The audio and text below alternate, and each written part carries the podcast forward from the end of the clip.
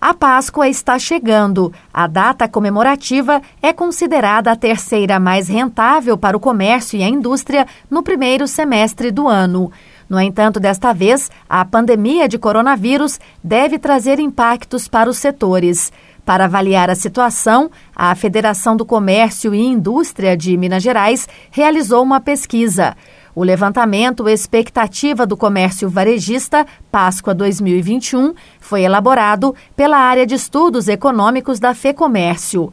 A pesquisa ouviu 389 empresas espalhadas pelas 10 regiões de planejamento do Estado, entre elas o sul de Minas. A margem de erro da pesquisa é de 5 pontos percentuais e o índice de confiança chega a 95%. Sobre os resultados do levantamento, eu converso com a analista da Federação do Comércio e Indústria de Minas Gerais, Carolina Barcelos. Olá, Carolina. Eu gostaria que você destacasse o que de mais significativo foi constatado nessa pesquisa. Bom dia, Carla. Então, é isso mesmo. Nós fizemos a pesquisa relacionada à expectativa para a Páscoa, né?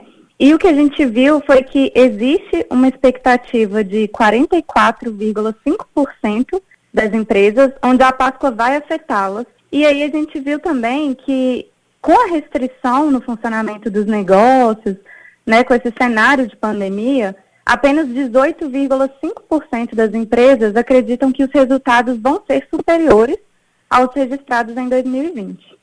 Então, com base aí na pesquisa, você diria que essas medidas mais restritivas, né, da onda roxa por conta da pandemia, estão interferindo diretamente no otimismo do empresário, também do comerciante mineiro?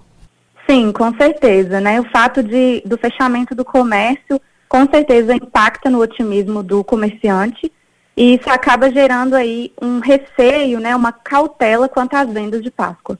Com base também nos números da pesquisa, como é que deve ser o comportamento do consumidor nesta Páscoa? O que, que ele deve priorizar? Muita gente, mesmo aí nesse momento difícil, deve manter o hábito de presentear com os tradicionais ovos de Páscoa? Olha, a gente acredita que sim. Né? A Páscoa ela é uma data que tem um apelo emocional. Então, por mais que exista o isolamento é, social, as pessoas devem sim presentear aquelas pessoas queridas com alguns itens, mesmo que seja apenas uma lembrança, mas a gente acredita que vai haver sim a troca de presentes de Páscoa é, durante o isolamento social. Carolina, para quem não vai às compras, ou então vai comprar menos ou estritamente necessário, que fatores tiveram maior peso nessa decisão? Com certeza, a questão do endividamento, né? As pessoas estão com receio, existe uma cautela ao consumir, devido ao fato da, dos problemas que a pandemia trouxe economicamente, como é, a falta de renda, o desemprego. Então, existe uma cautela maior do consumidor. Com certeza, as pessoas que não irão consumir estão aí com esse receio é, de gastar além da conta.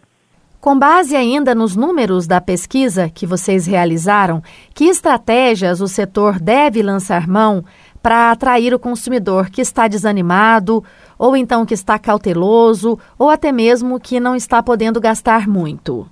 A ideia é fazer promoções e liquidações para poder atrair esses, esses consumidores, além de propaganda também, né? Divulgação para poder fazer com que as vendas sejam alavancadas.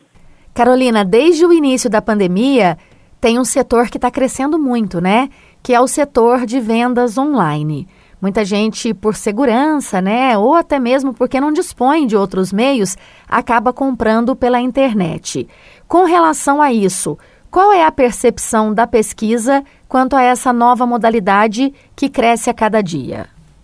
Sim, é, diante do cenário em que a gente está vivendo né, atualmente, é muito importante que os comerciantes eles utilizem das formas que a gente tem hoje em dia disponíveis e as vendas online, né, a força das redes sociais é muito importante nesse momento para poder alavancar as vendas, atrair os consumidores. Carolina, eu agradeço as suas informações, seus esclarecimentos. Desejo aí bom trabalho para você. Eu que agradeço, foi um prazer falar com vocês. Obrigada, bom trabalho. O levantamento da FEComércio também apontou que 93% dos entrevistados acreditam que o consumidor fará busca de preços durante as compras. Já a forma de pagamento mais esperada pelos empresários é o cartão de crédito. 53,8% escolheram essa opção. E também as compras devem ser feitas em parcela única. Essa opção cresceu 17,3% em relação ao mesmo período do ano passado, um reflexo das mudanças no consumo causada pela pandemia.